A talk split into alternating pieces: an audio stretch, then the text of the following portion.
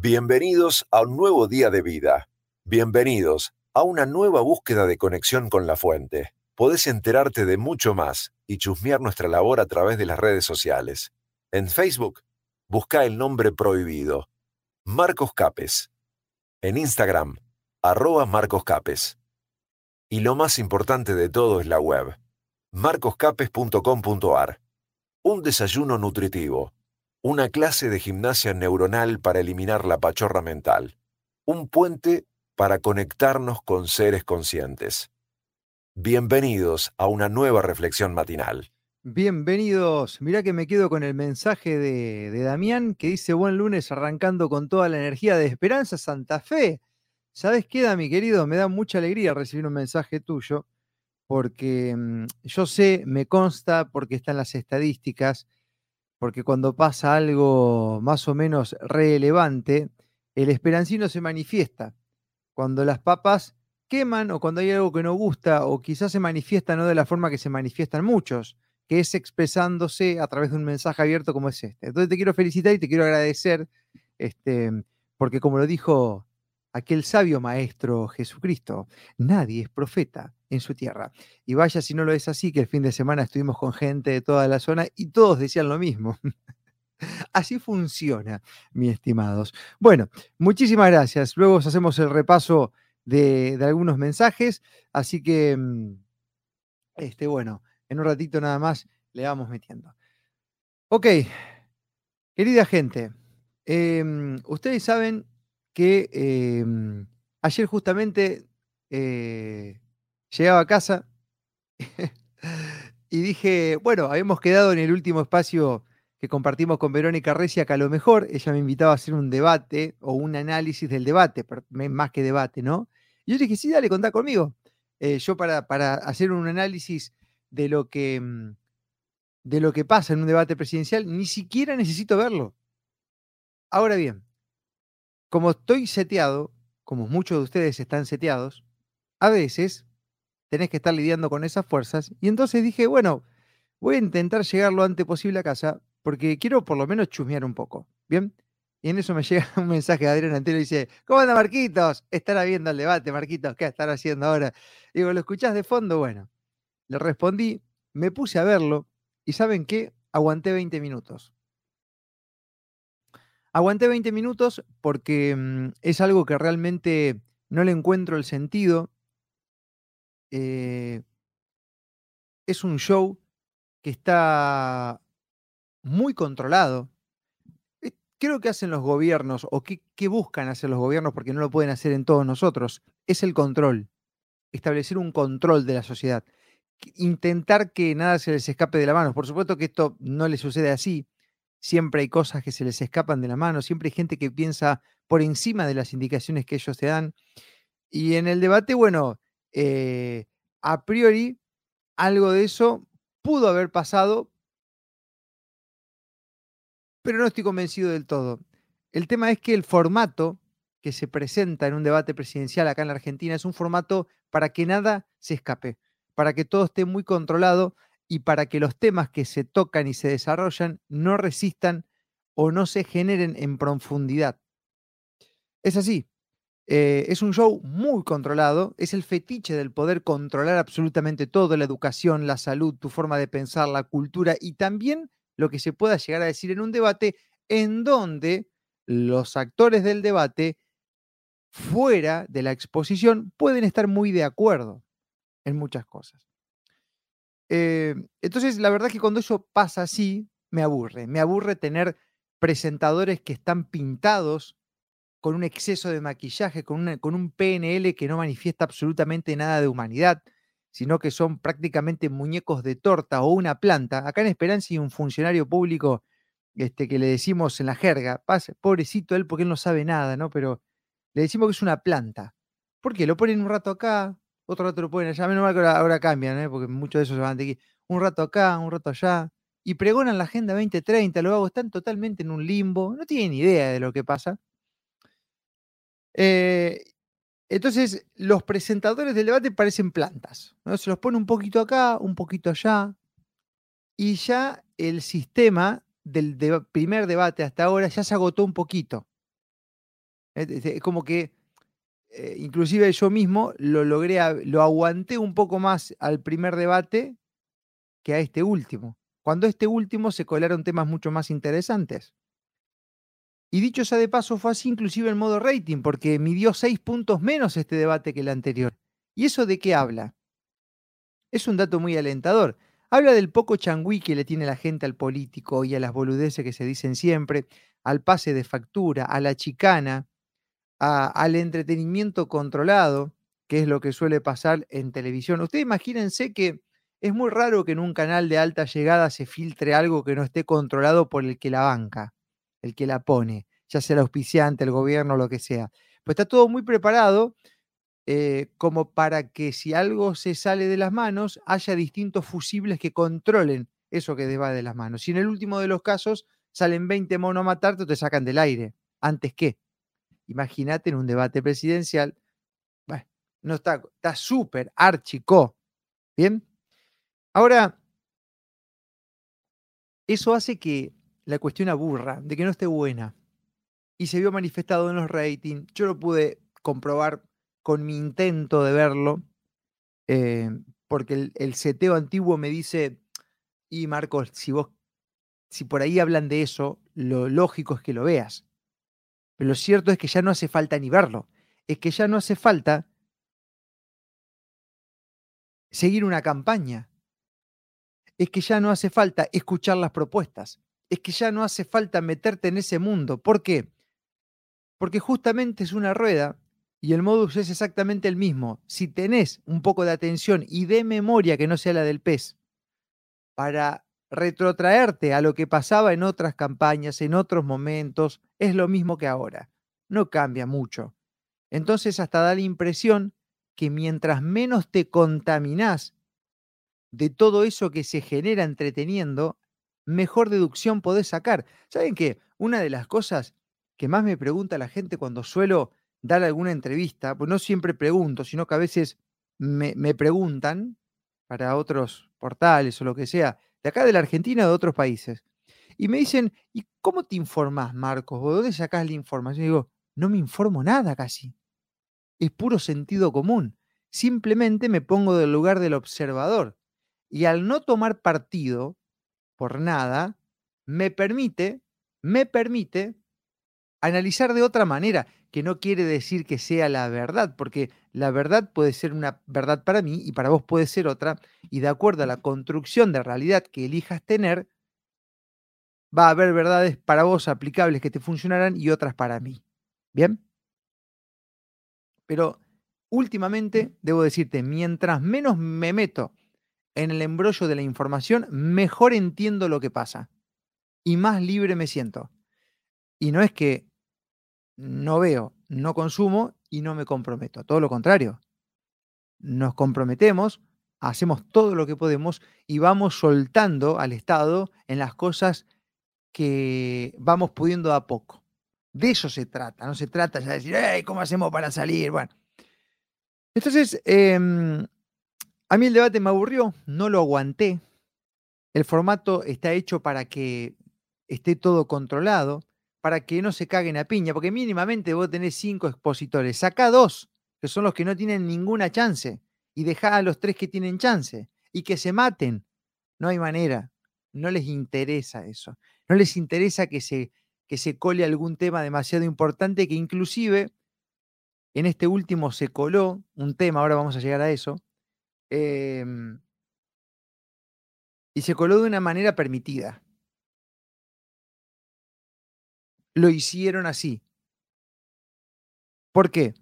Porque si no lo hacen, ya perdieron 6 puntos de rating, ya la gente los deja de ver. Si no lo hacen y siguen negando lo que muchos seres humanos están entendiendo, se les termina de caer el sistema que es por el cual ellos ejercen el control. ¿Bien? ¿Por qué me digno a tocar este tema? En el primer debate ni siquiera toqué este tema lo hicimos con Vero Reyes en su espacio, seguro que capaz lo hacemos este miércoles, por la cantidad de mensajes que recibí. Recibí muchos mensajes en Instagram y algunos en WhatsApp de mucha gente contenta y otros, viste, che, insisto con esto, ¿eh? y no es broma, voy a empezar a cobrar la opinión. a cagarse. No me molesta darla, pero eh, por ahí me lleva mucho tiempo darla en modo personal, ¿me entendés? O sea, hay gente que ve cosas y me manda esas cosas y me pide una opinión. Sea, una opinión a pedido, ¿viste? Y yo digo, me, gusta que eso pase porque si me piden una opinión, debe ser porque les gusta mi punto de vista, qué sé yo, les, funciona, les hace bien, los enriquece. Ahora está claro que no lo puedo hacer con todo el mundo que escuche y que ve y que sigue, porque se va a dar un quilombo bárbaro, ¿no? Entonces a todos les digo lo mismo, gente, lo voy a hacer abiertamente en este espacio matinal, si para eso eh, nos dedicamos a esto. Entonces, eh, viste, es como cuando estás bailando en una pista y llega alguien y te dice, poneme la cumbia, poneme la cumbia. Son las una de la mañana, huevón, te quedan cinco horas, aguantala un poco. ¿Qué tanta energía sexual tenés ahí a punto de despegar? Tapá el capuchón, loco. Bueno, estas cosas este, me pasan constantemente y lo digo. Entonces, a lo mejor agarro un día de la semana y digo, bueno, los jueves pueden pedir las opiniones, ¿eh? Ok. Le digo un poco broma. Eh, entonces me llegaron un montón de mensajes. Digo, Marco, ¿viste lo que dijo Milei? Se coló el tema a la 2030. ¿Vos qué opinás?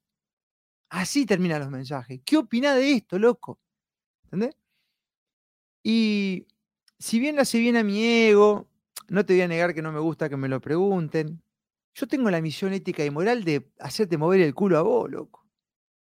¿Me entendés? Entonces yo hay gente que me manda material que ni siquiera le respondo muchas veces. Le digo, mira, loco, con los cinco primeros minutos del video ya sé de qué se trata. Le respondo así, seguro, bueno, después capaz termino de ver el video, dura 20, y, ya, la, ya está. Ya era lo que, lo que le había comentado con los cinco primeros minutos. Entonces, a mí me encantaría que eso te pase a vos también. Entonces ya va a llegar un punto donde te vas a sentir tan bien y te vas a dar cuenta de tanto cómo viene el modus, porque todo es una repetición y lo vas a recordar de algún lado. De algún lado vas a copiar esa sensación que la tenés adentro, porque ya viste lo que está pasando ahora. Si tenés espíritu, te darás cuenta de eso. Si no tenés espíritu, vas a respetar a tu programador. Entonces, hasta podés ver eso, ¿no? Yo digo, llegará el momento en el cual me encantaría que ya ni siquiera me lo pregunten eso, que insisto, no es que me molesta ni que nada, hasta me gusta, no lo puedo hacer de forma personal por cada uno que escribe. Si va bien que lo hago acá. Excepto que, bueno, hagamos un consultorio de, opiniones, ¿eh? Y claro, viste, sí, bueno, nos convirtamos en un terapeuta de la piña. Em, porque tampoco me gustaría que sea una opinión de este sujeto la que sea la gota que. Me gustaría que sea una de las gotas que forme el vaso, no de la que lo rebalse. Rebalsalo vos con tu cuota. ¿Bien?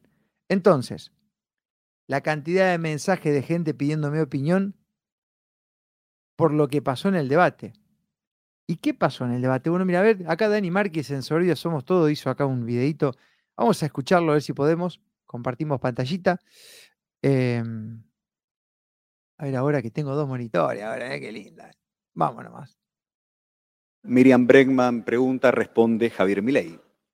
Usted niega el cambio climático, niega el genocidio, niega los 30.000 detenidos desaparecidos, niega el patriarcado, niega también los femicidios a ver, primero no mienta.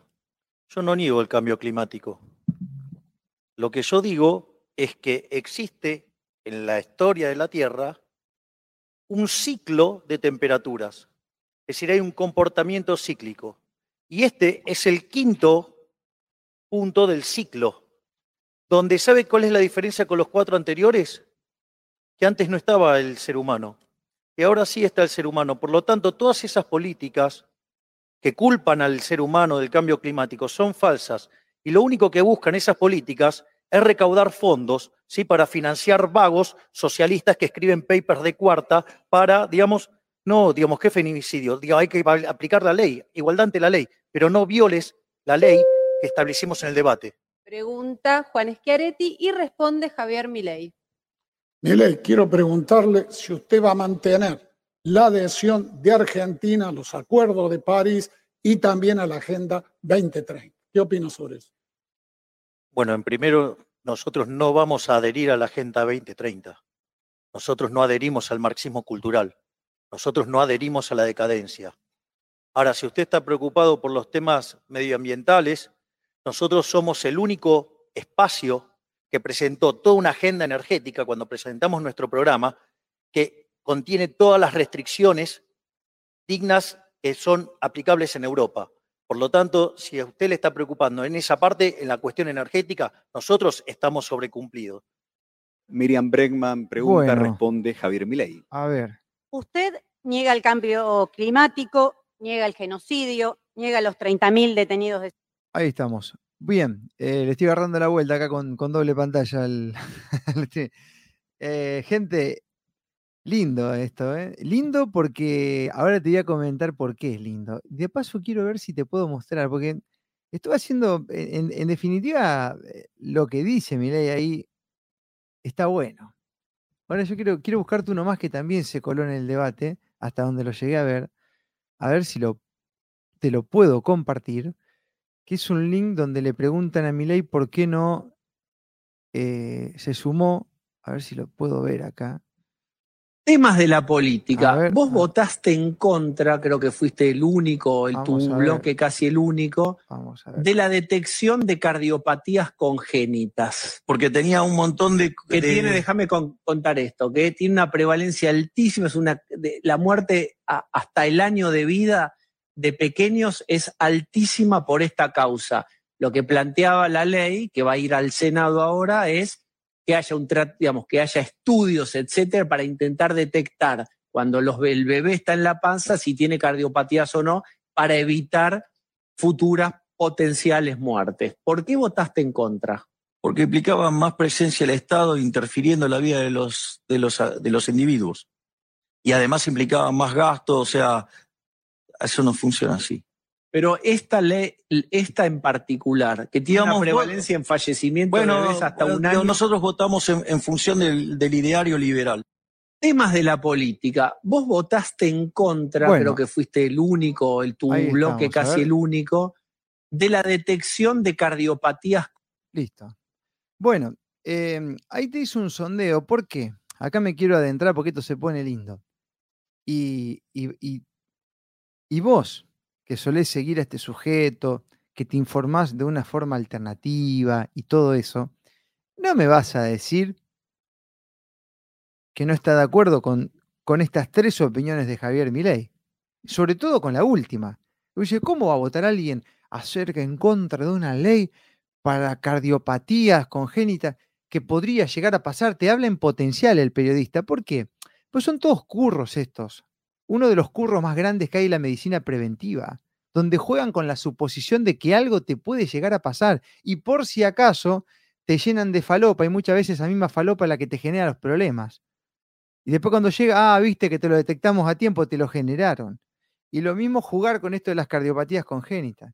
Que no hay, que, que no hay casos, que no pasa, sí, claro que sí.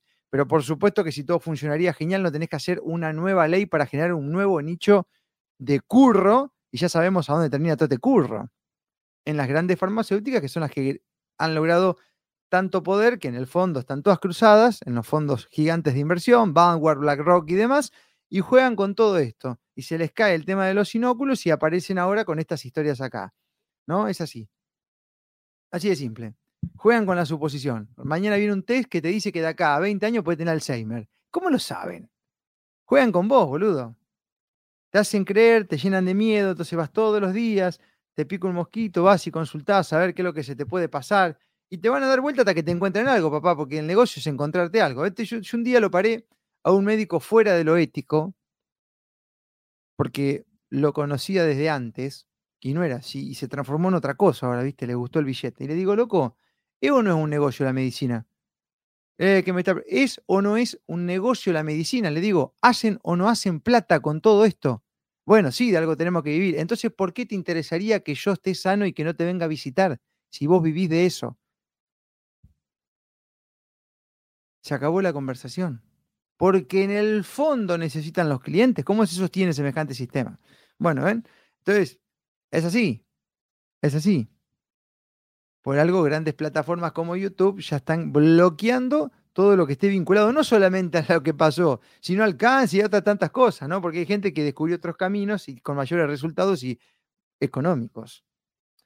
Independientemente de lo económico, es lo que te pasa a vos, porque accedes a un poder interno, ¿me entendés?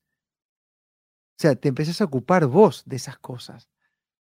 eh, visitando eh, médicos éticos o sistemas de salud éticos y, morales, ¿no? Que no te tratan como un producto. Bueno, en definitiva, todo esto, eh, yo miraba en el debate las caras de Breckman, la cara de Charetti, una cara media rara, ¿viste? Como que los pibes en el fondo em, no se esperaban una respuesta así, pero hasta me da la sensación de, hasta de un acuerdo, ¿no? A la hora de preguntar.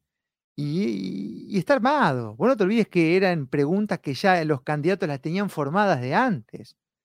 No, no es una charla o un tema que se genera en el medio de un debate caliente. O sea que hay muchas chances de que todo esto haya pensado que salga así. Ahora bien, el día de hoy yo recibo una torta de mensajes de gente que me dice, che loco, ¿viste? ¿Qué opina? Tenemos las esperanzas. Hay un candidato que se está anunciando en contra de la 2030, en contra del marxismo cultural. Es imposible no estar de acuerdo. Es imposible no sentir ese sesgo de confirmación con lo que dijo Javier Milei. Ahora bien, ¿te gusta? ¿Te gustó? ¿Y ahora? Lo que importa es lo que pasa ahora en adelante. Y te voy a decir por qué. Porque lo que pasa con esto es lo siguiente. Los pibes que necesitan de tu energía para convalidar un sistema corrupto, antes que se caiga a pedazo, necesitan incorporar la opción que va en crecimiento. Y la opción que va en crecimiento es gente consciente que entiende cómo se maneja el mundo y cómo está todo entrelazado, desde la industria de la alimentación hasta la de la salud, la cultural y la política. Y esa información está en las redes, está en los portales, está en las mesas de familia, está en los bares, está en la calle. Porque seres humanos de sentido común cruzan los distintos modus y pueden observar de que es así y de que todo está relacionado. Cambio climático, bicho bit, 2030, la agenda esta, ¿entendés? Entonces, todo eso que, o la mayoría de lo que dijo Javier Milei, es lo que muchos de nosotros vienen investigando hace años. Evitó algunas cosas también que todavía no se llegó, pero ya se está empezando a colar, que es la geoingeniería climática, ¿no? Porque este, en algunos países hablan de, de, la culpa del ser humano por contaminar, por el capitalismo depredador, y los mismos hijos de puta que lanzan ese discurso son los que efectúan la ingeniería climática que hace llover en lugares donde naif el agua y coartan hace más de cuatro años que no llueve como corresponde en la Argentina. ¿Bien? Lo hacen ellos con geoingeniería. Y ahora ese tema se empieza a colar en algunos medios de espacio. ¿Por qué? Porque no les queda otra. No les queda otra cuando los temas se hacen tan grandes que empezarlos a admitir en lugares de gran llegada para que esos lugares de gran llegada sigan cumpliendo su función de formateo mental de los seres. Entonces es así. Si pasaba otro debate que encima del primero al segundo pierden seis puntos de rating y pasaba otro debate y no tocaban los temas que muchos de nosotros esperamos que se toquen, como la Agenda 2030, como el cambio climático y todas cosas que faltaron, y hermano, eh, se entiende, es como ver la misma película una y otra vez. A ellos no les conviene, eso van a incorporar. Ahora está bien. ¿Acá qué pasa? Uno dice, uy, mirá, mirá lo que habló mi ley. Me encantó. Se renuevan mis esperanzas. Hay un candidato en el sistema que dice lo que queremos escuchar. ¿Y ahora qué? ¿Y ahora qué? Ahora, ahora, ahora vos vas llevas el papelito a la urna de cartón y vas a cambiar el mundo. Vas a ir con el... Porque lo, fíjate vos que no importa todo lo otro. No importa lo que haces en tu casa, tu economía individual, la relación que tenés con tus seres queridos, con tus viejos. Eso no importa nada. Acá lo que importa, la única forma de cambiar a la patria es llevar un papel doblado a una caja de cartón y con eso vas a cambiar el futuro de la Argentina y si no vas no te podés quejar. ¿Usted cree, como la mayoría de los argentinos, que ahora como se coló ese tema, lograste el sesgo de confirmación, recuperaste algo de esperanza en el sistema, vas a ir a dar tu aporte como ciudadano, que ese tiene que ver con poner un papel en una caja de cartón? ¿Y con eso empezás a cambiar tu vida? ignorante o cómplice. esto que pasó está bueno. No vamos a decir que no. Es como un logro de haber logrado llevar algunos temas desde abajo hacia arriba, como pasa con toda revolución. Pero ojo, que tu compromiso, que tu compromiso sigue siendo el mismo. Porque para que se hablen estos temas en un debate es porque no fuiste a ser político y lo llevaste a la Cámara de Diputados. Lo empezaste desde la familia a alzarlo con tu existencia y tu coherencia. Es siempre desde afuera hacia adentro. Siempre. Siempre históricamente. De estas cosas están hablando en esos lugares, no porque un productor dijo, vamos a hacer un programa para hablar de todo esto. Todo lo contrario, lo resisten hasta más no poder. Esto pasa porque has vivido, porque te has informado y has compartido como corresponde. Tranca palanca. Y esto va generando un movimiento como pasa con cualquier movida. Entonces, antes que se le escape la tortuga, el Estado, los medios y todo el sistema lo incorporan para tratar de traerse un poco parte de la disidencia. Y más de uno ahora va a volver a recargar sus pilas y decir, ahora sí, señores, como pasó con Macri, ahora sí, sí se puede. Y si lo querés hacer, está bien que lo hagas. Pénsalo y maceralo. Pero ojo, que todo esto que a vos te pasa, todo esto que vos sentís, tu vida, tu información, tiene como punto final, te hace creer el sistema. Para que la cosa realmente empiece a movilizarse, que vayas y ponga el papel en una urna de cartón. Ahí radica el final de la historia. Pensalo metafísicamente cómo te suena esto, ¿no? Porque claro, ahora se renuevan las esperanzas. ¿Bien? Y tu compromiso llega hasta ahí y dice, bueno, ahora voy, pongo. Supongamos que tipo sale presidente. ¿Ya está? Vos hiciste lo que tenía que hacer, dejaste el papel y te quedaste ahí. Y el vago está solo, tiene que llegar, después tiene que renegar con la mayoría que no lo va a tener en las cámaras, y hay que ver qué hacen los poderes supranacionales, si lo dejan o no lo dejan, y hay que ver si realmente este, hace lo que dice, porque acá me quiero concentrar en otra cosa, que es, pase lo que pase, tu accionar tiene que continuar, porque la realidad tuya de todos los días la vas modificando con tu hacer, no con la delegación del poder a otro. Eso es lo que necesita el poder para manipularte y controlarte. Tu asistencia, tu convalidación, tu participación, tu confianza, tus esperanzas, que ahora se ven un poco renovadas por todo esto. Y ojo que lo que te digo, por ejemplo, yo no tengo nada que decirle a Javier Milei. ¿Saben por qué? Porque cuando lo entrevisté, fue el primer periodista que le dijo que, iba, que, si la gente se lo mandó iba a ser político, lo dijo en mi espacio radial. Mucha gente ni se acuerda de esa entrevista porque no llegábamos como, como llegamos ahora. Y cuando este, llegué a él a través de Gustavo Lázari, eh, el loco me estaba esperando al día siguiente a las 8 de la mañana, medio dormido, me dio la entrevista, estuvimos charlando como 40 minutos con Javier. Yo no tengo nada para decir de él, sinceramente con respecto a mi experiencia. Es más, hasta éticamente debo creerle o debería de. ¿Por qué? Porque hace algo más o menos distinto al resto, más o menos. Eh, y la poca carrera política que tiene no puede demostrar que no va a hacer lo que dice. Ahora es verdad que como diputado ha hecho bastante poco.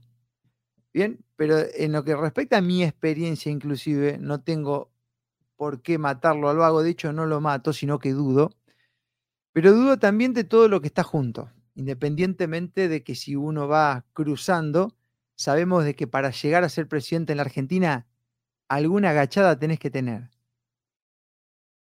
Sí o sí. De algún lado viene la guita, te tenés que agachar, te la dan, te la meten, viene de afuera.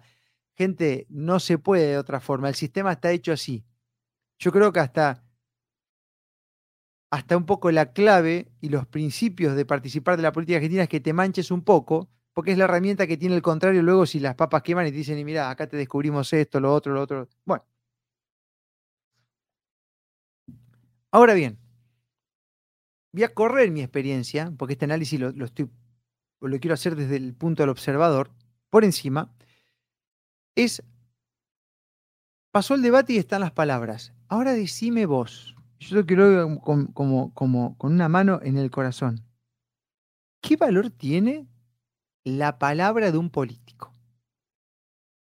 Porque la, la esperanza se recuperan ahora por la palabra. ¿Qué valor tiene la palabra en la política? ¿Qué valor tiene? Yo sé que te gusta, me gusta escuchar esto, se meten los temas, se llevan. ¿Qué valor tiene? ¿Cuánto vale? ¿Cuánto de lo que nos han dicho se hizo?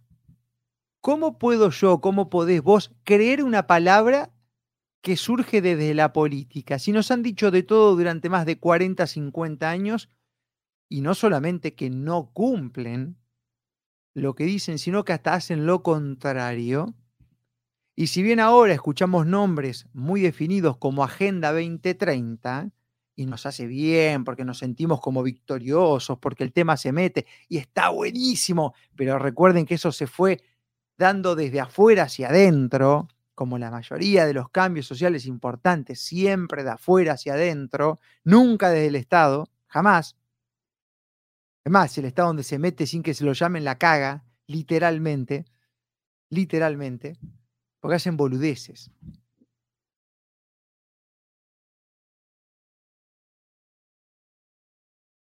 ¿Qué hacemos con la palabra?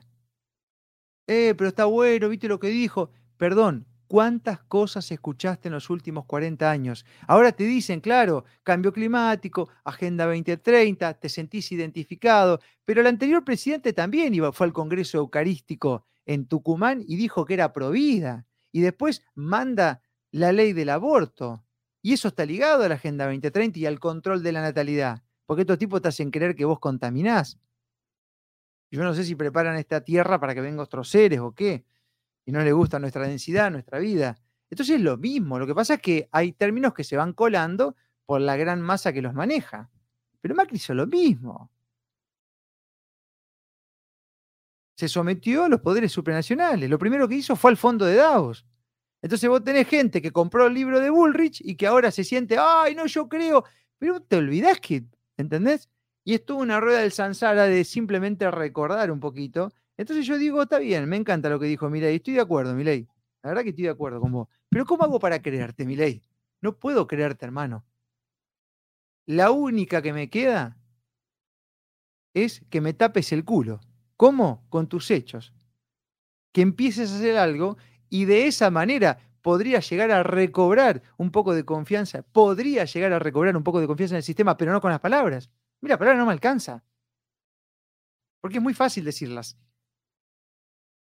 Hay palabras y palabras, ¿no? Pero si hay una palabra que está desvalorizada, que no tiene ningún sentido, que está totalmente prostituida, que hasta parecería que habla en un idioma donde significa lo antagónico a lo que entendemos, es la palabra que surge de la política. Los políticos no tienen credibilidad. Entonces, ¿vos vas a, tomar una decisión en base a una palabra política? ¿Y la historia? ¿Qué te dice?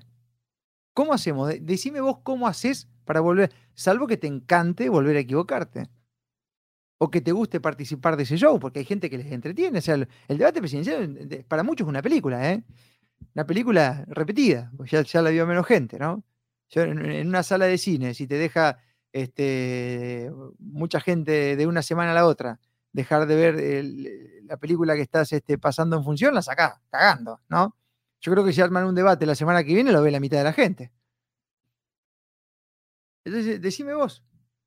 Y si, y si te volvés a enganchar, y bueno, ¿qué estará pasando por tu interior? ¿Te entretiene esto? ¿Qué onda? Y después de todo, gente,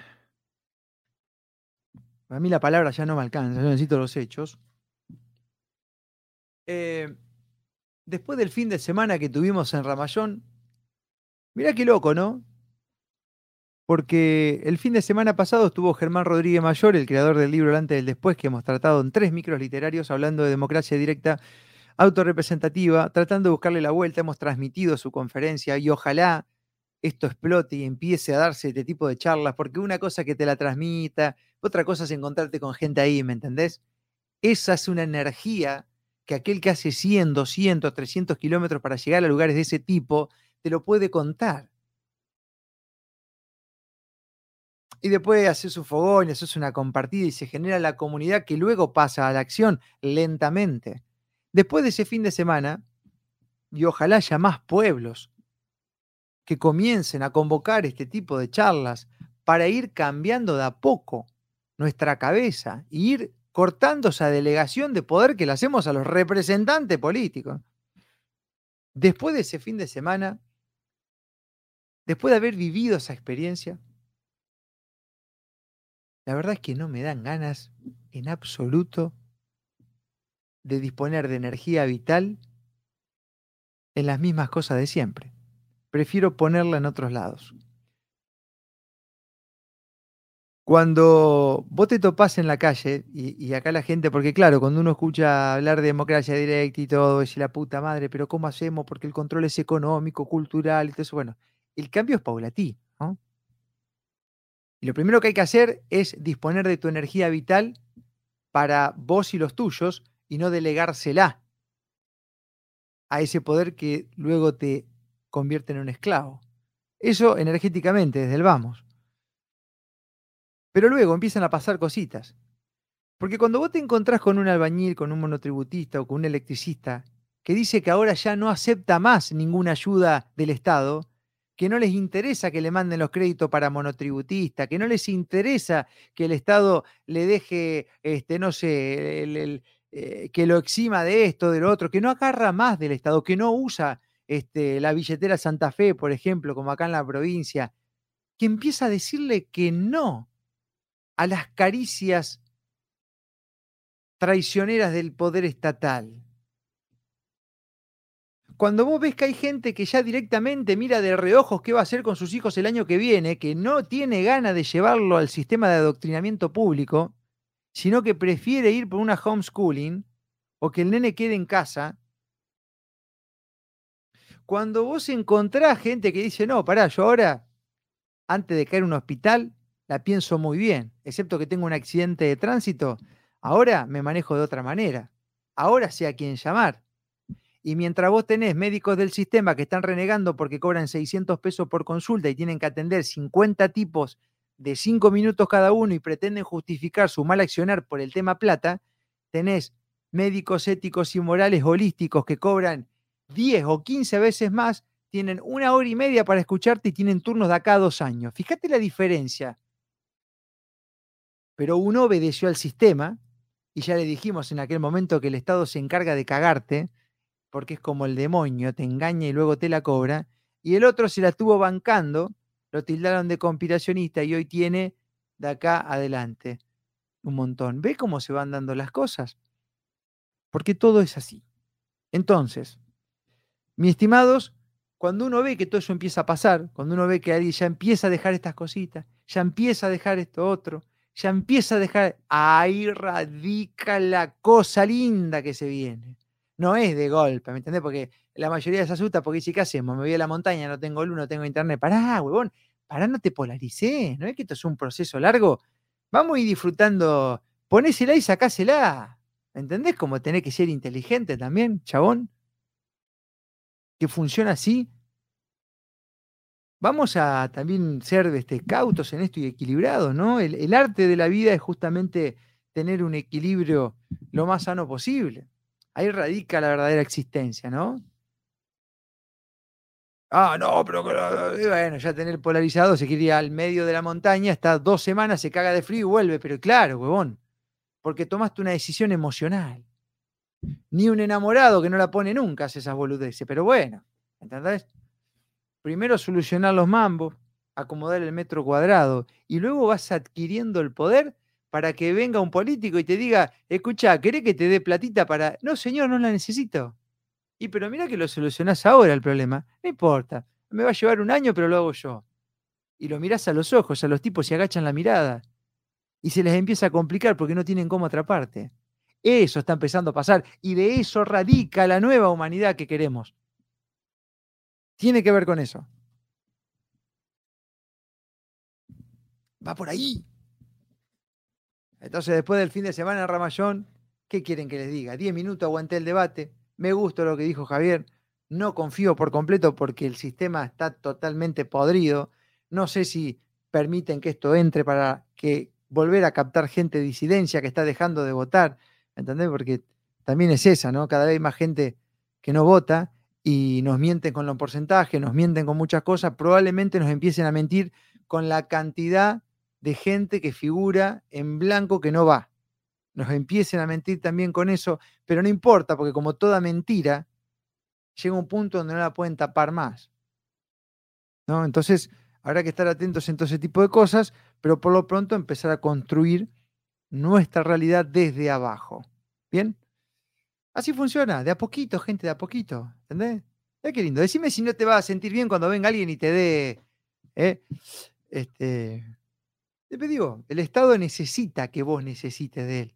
Por eso, como hay mucha gente que se, que se forma en los, este, asentamientos y demás, y no le piden nada al Estado, y agarran y se meten ahí, y ya está. ¿Qué hace el Estado después? Y la puta. ¿No ve que Tobago no necesitan de mí? Van y le llevan el agua, le llevan la luz, le llevan todo. Porque el Estado necesita tenerte. ¿Entendéis? Vos vas dejando, diciéndolo que no, de a poquito, de a poquito, de a poquito, de a poquito. ¿No? Y bueno, y si te encontrás con un político que defiende todavía la Agenda 2030, defiende el cambio climático, se comió el relato, hay dos cosas. O rezás por él, porque le está llevando más tiempo, o bien eh, tómalo como ejemplo de lo que no hay que hacer, porque hay gente que destina su vida a su sustento económico, saben que están equivocados, pero nada, crecieron así, no saben hacer otra cosa, no tienen espíritu y responden a su amo. Eh, así que listo, no hay mucha energía para gastar. Empecemos de abajo hacia arriba, porque los, tiempos que se vienen, gente, son realmente maravillosos. Ustedes no saben las cosas bonitas que están pasando. Ustedes no tienen la re más puta idea. Lo que pasa es que muchos de ustedes no logran verlo porque todavía no se han logrado correr del lugar donde están. Hay cierto temor en dejarlo viejo y ir transformándose de a poco, ¿no? Claro, porque todo el mundo me dice, bueno, boludo, pero déjame que haya un poco de, de, seguridad, que haya un poquito de agua en la pileta antes de tirarme. Y mi hermano, pero sabes que ese momento no llega nunca. Era como cuando eras adolescente, le quería decir a la chica que te gustaba y esperaba que todo el planeta tenga alineado. Pasaron 15 años, boludo, se casó, tuvo dos guachos con otro pibe. Y claro, hermano, porque el momento preciso no llega nunca. El momento hay que hacerlo. Si vas a esperar que llegue el momento justo, ¿quién te lo va a hacer al momento justo? ¿El, el otro? No, te hay que hacerlo vos, huevón es de lo que venimos hablando todo este día. ¿Se entiende, no? Y hay que tener actitud, actitud, actitud. Salir de los, de los seteos, animarse a corrérselo, con poquitito, te digo. No un poquitito, empezate así, cortito, cortito, cortito. Este, hay mucho seteo cultural, hay mucho temor, hay mucho miedo, este, ¿no? Y muchas cosas que funcionan haciendo cuestiones que son muy distintas a las que nos proponen culturalmente, ¿no? Es, es, muy loco. Mira, el fin de semana pasaba, no sé por qué terminamos hablando de esto, con esto ya me, termino, pero es que me hicieron acordar de un hecho que tuve que fue re bonito, pero te lo quiero traer a una experiencia individual y personal. me, me, emociono porque fue uno de, de mis grandes elevadores de ego, cuando yo era muy pendejo y empezaba a salir en los boliches. Era una noche, estábamos en Mina 57. Vamos a hacer un día homenaje a Mina 57 en una vintage porque lo íbamos a hacer. Teníamos todo listo, habíamos largado todo y se vino la pandemia, tuvimos que suspenderla, pero ya estaba todo girado, las entradas, todo, estábamos todo.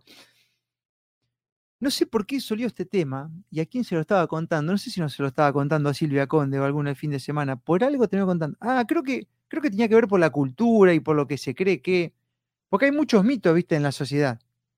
Eh, muchos mitos, o sea, la, y pues yo no, no sé qué tema trajo a esa experiencia que yo le conté, que creo que tiene que haber estado ligada a la acción, a la decisión y al hacer. Porque hay muchas cosas en la sociedad, o sea, el, el hombre cree que levantarse una mina es fácil y es mucho más complejo. Y la mina cree que levantarse un pibe es muy complejo y es mucho más sencillo. Pero son las diferencias de los géneros y de las existencias que compensan. Ah, y ahora me acordé, creo que tenía que ver con esto de, mm, animarse a hacer y de romper un poco los, tabúes. Y le contaba, creo que era Silvia, no sé si, me acuerdo. Y cuando yo salía, en Mina 57, en un boliche, era adolescente, ¿no? Y por supuesto que eran épocas distintas, ¿no? No había redes sociales, no había una mierda, no había nada. Había carta o había mensaje en los días posteriores si te encontrabas con alguien en la escuela. Yo iba a Mina 57 y bueno, como todo pendejo, vos tenés dos o tres chicas que te gustan, ¿vio? Bueno, y, de, y con, con, temblándote las patas, cagándote las patas y todo lo que uno puede pasar, por ahí te animás a, a manifestarte alguna, ¿no? Y bueno, esa, esa, noche había dos que me gustaban ahí, pero uno se anima a una, ¿viste? A la que más. Bueno. Y me acuerdo que esa noche voy cagado las patas y le digo a una mina, mira, vos sabés que a mí me gusta que yo quede, no, ni una puta idea como la hace a mí Marcos Cape, totalmente calcula, pendejo, menos de 20. Me pegó una bañada la tipa, pero una bañada, una sombra, pero no era que no había chances, era que a la loca le gustaba que le rueguen. Y esa escena es observada por un segundo actor que estaba al lado, actor, que a la media hora de pase me dice, ¿cómo anda Marco? Bien, ¿vos sabés que yo vi esa situación que estaba ahí? Bueno, yo te debo reconocer que lo, seguramente lo que vos le dijiste a esa chica, yo te lo voy a decir ahora a vos. Entonces, eh, me parece que tenés buena onda. Bueno, listo, vamos a tomar un trago. Y fíjate lo que pasó en el año noventa y pico, que hizo que esa noche yo esté tomando un trago con esa chica que hizo algo que estaba culturalmente prohibido, porque la mina no encara, boludo, tenés cara al pibe, en esa época. Pero la actitud, como diría mi amigo Oltano, el 1 del 1% de mover el culo y salir de lo que todo el mundo hace y de lo que te dice Hollywood y lo que te dice este, la, la, las, las, novelas turcas y toda la boludez, hizo que se genere un momento. Entonces uno totalmente triste y detonado por haber sido rechazado por alguien que después en la semana buscó acercarse, porque después en la semana esta persona viene, che, Marco, ¿cómo anda? Y ya está, ¿sabes qué? Te ganó de mano una tipa que estaba observando ahí y tuvo los huevos que tenía que tener. Y vos quisiste alimentarte el ego, que te vuelvan a rogar, ya está, ¿viste? Bueno, eso que fue triste y hermoso para mí en aquel momento, yo te lo traigo acá, porque fueron emociones muy locas en esa noche. El rechazo es duro, te queda, te queda la marca, ¿no? Pero al mismo tiempo viene alguien de atrás y dice, yo vi eso, ¿entendés? En esa época. Bueno, hoy está pasando eso también.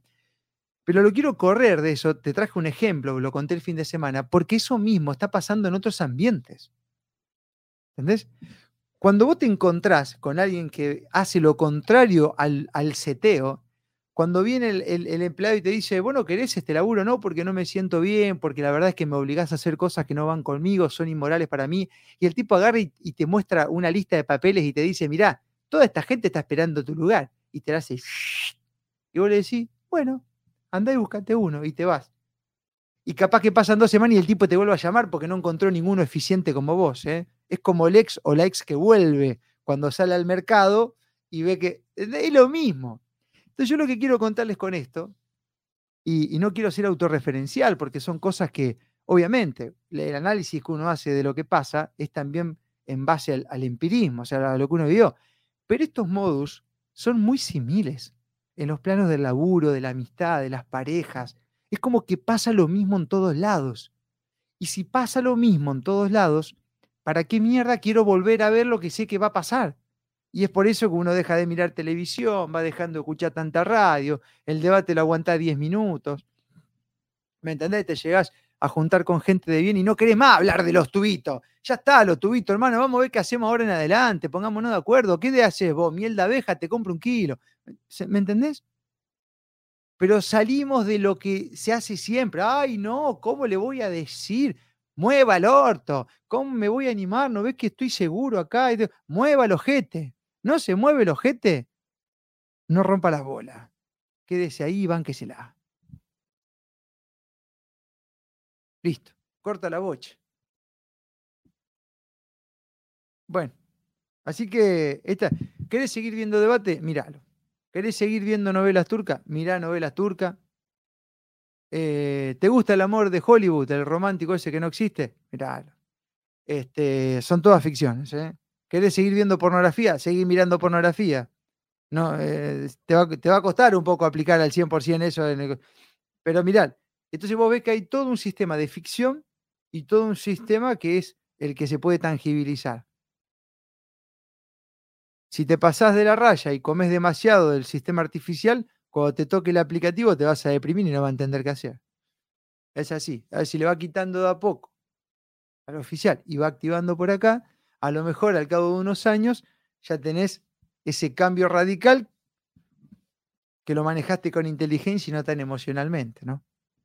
Bueno, ahí vamos, gente. Espero haber sido claro, porque ustedes vieron que eh, a veces me cuesta un poco la explicación, me lleva mucho tiempo, de 40 minutos, 50 minutos charlando sin parar. Hay cada vez más gente que ve. Así que bueno. Eh, ah, y me pongo recontra, pero re, archi remil contento porque el fin de semana me encontré. Ay, no me acuerdo el nombre con este pibe, lo subí en la historia. Eh, 10 años tenía. Se fue a ver la charla de Germán Rodríguez Mayor de Democracia Directa y dejó de ir a un cumpleaños para ir a la charla. Y nos saludó y me vino a conocer porque me escucha junto con la mamá. Y después vino una parejita de San Carlos que también tiene los dos hijos, uno de 9 y uno de 11, que también me mandaban saludos porque nos escuchan todas las mañanas. ¡Qué lindo, gente! Mirá vos, nueve, ese sí que no me lo imaginaba, ¿eh? Eso sí que no me lo imaginaba.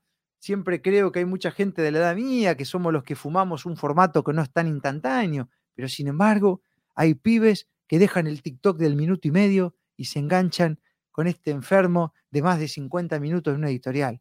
Y esos son verdaderos milagros. Pero bueno, para que eso pase, también es verdad que hemos tenido que hacer cosas distintas, animarnos a decir cosas distintas de una manera distinta, en contra del seteo que no te va a animar, que no va a salir, venciendo los temores de hasta mismísimos colegas que me metían miedo y todo eso. Bueno, como el ejemplo que te di antes y tantos otros. Es así. Bueno, gente, gracias por estar ahí. Gracias a las miles y miles y miles de esperanza que se conectan. Uy, cuántos mensajes hay, che. Acá está. Lo mejor del debate, mandó Mariana hoy a la mañana. A ver. A dormir, vieja borracha. Cállate, tonto carnero. El otro está culiando en tu casa.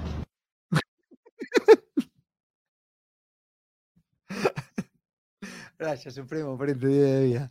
Nos vemos, gente. Hasta la próxima. Chao.